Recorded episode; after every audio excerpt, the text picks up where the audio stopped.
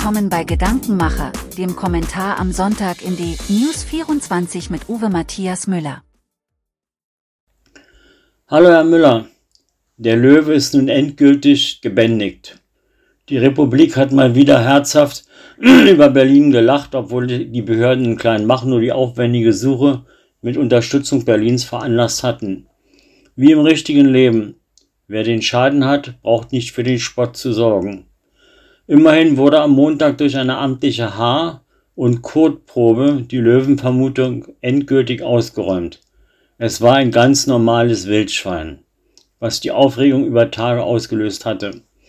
Obwohl also die Löwin ein Fehlalarm war, forderte die SPD-Abgeordnete Tamara Lüttke nun ein Bundesgesetz, in dem die Haltung von wilden Tieren geregelt werden soll. Mit dieser Forderung hat Frau Lüttke eine weitere Phantomdiskussion angestoßen. Konkret wird jetzt die Schaffung eines Berliner Sondervermögens, besser von Sonderschulden, zur Rettung des Klimas in Höhe von mindestens 5 Milliarden Euro. In der letzten Senatssitzung wurden die Prioritäten dieses Vermögens für die Bereiche Gebäude, Energieerzeugung, Mobilität und Transformation der Wirtschaft festgelegt. Berlin macht sich auf den Weg zur klimaneutralen Hauptstadt. Eine weitere Phantomdiskussion hat Berlins Landessportbundpräsident Thomas Hertel angestoßen. Fordert er doch in einem Interview 2036 die Olympiade nach Berlin zu holen. Obwohl er die schlechten Berliner, obwohl er die schlechte Berliner Sportinfrastruktur beklagt, kann er sich im Verbund mit München und Warnemünde Berlin als Austragungsort der Olympiade im Jahre 2036, 100 Jahre nach der Olympiade von 1936, vorstellen. Mir fehlt bei diesem Wunsch jede realistische Vorstellung, ob dieses Projekt politisch und oder finanziell zu stemmen ist.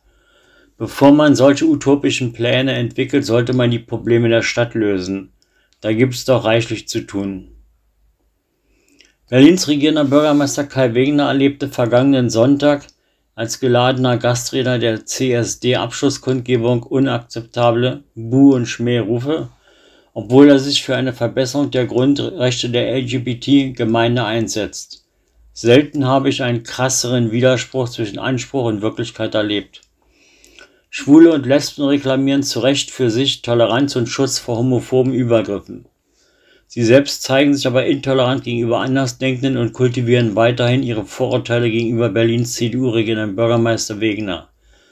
Angesichts steigender Zahlen homophober Übergriffe wird von den Betroffenen mehr Sicherheit im öffentlichen Raum gefordert. Dabei wird eher kleinlaut und fast entschuldigend von den Opfern derartiger Übergriffe berichtet, dass die Gewalt häufig von arabisch aussehenden Tätern begangen wird. Dass viele jugendliche Migranten mit Aggression und Gewalt auf LGBT-Menschen reagieren, ist bekannt. Aber eine ehrliche Diskussion über dieses Phänomen hat bisher nicht stattgefunden. Der Görlitzer Park in Kreuzberg gilt seit Jahren als Kriminalitäts- und Drogen-Hotspot. Als Drogen Kriminalitäts- und Drogen-Hotspot. Am Mittwoch wurde bekannt, dass es dort im Juni zu einer Gruppenvergewaltigung gekommen sein soll.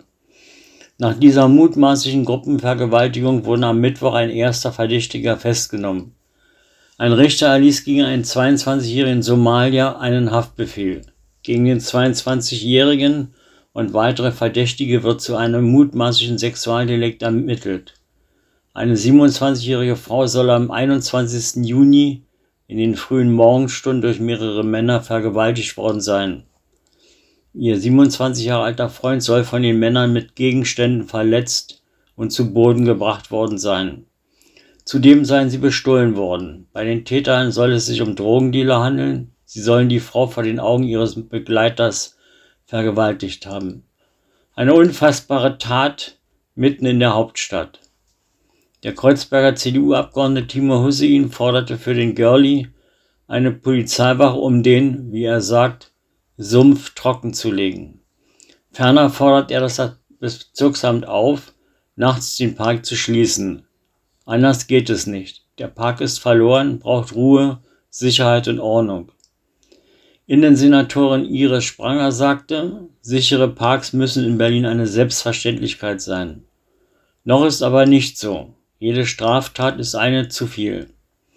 Angesichts dieser brutalen Gruppenverwaltung reicht es nicht mehr nur Sicherheit zu fordern.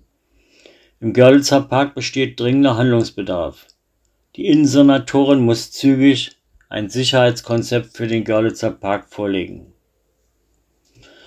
Erwartungsgemäß stoßen die Ausweiskontrollen vor den Sommerbädern nicht überall auf Zustimmung.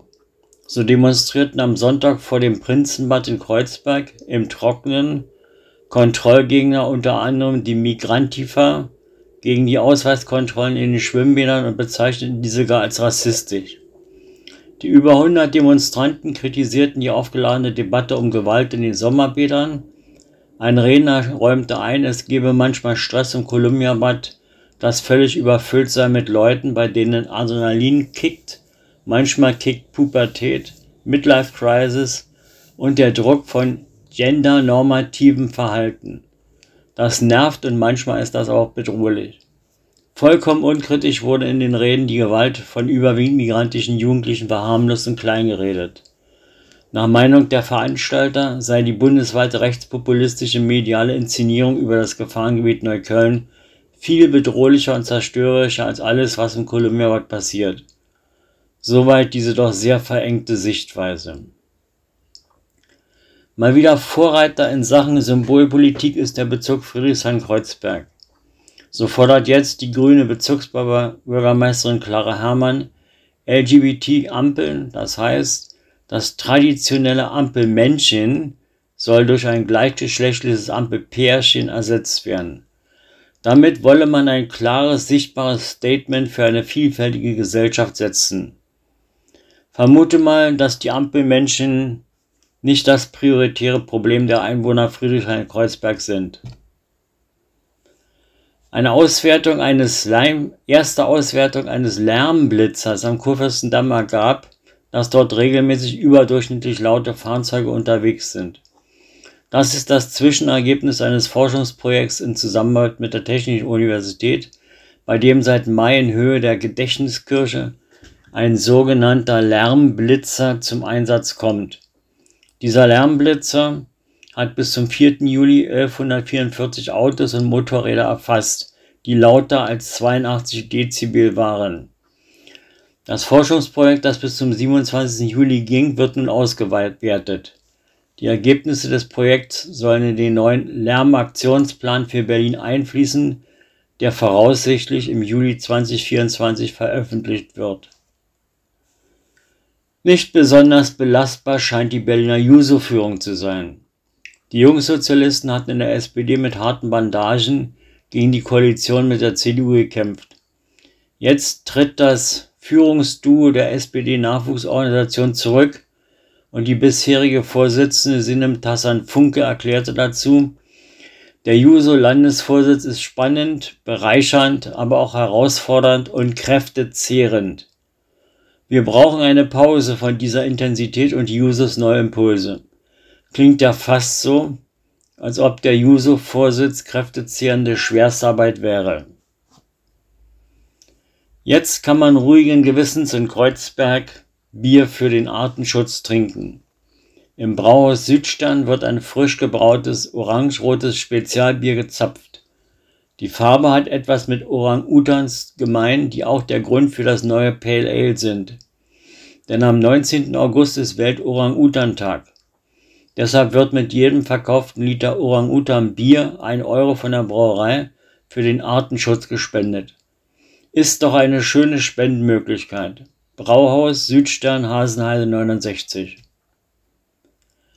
Schon der Name klingt spannend. Mit dem Namen Feier 1973 in der Mecklenburgischen Straße 14 hat sich ein Vietnamese der besonderen Art angesiedelt. Das Feier 1973 bietet vietnamesische Küche und Sushi.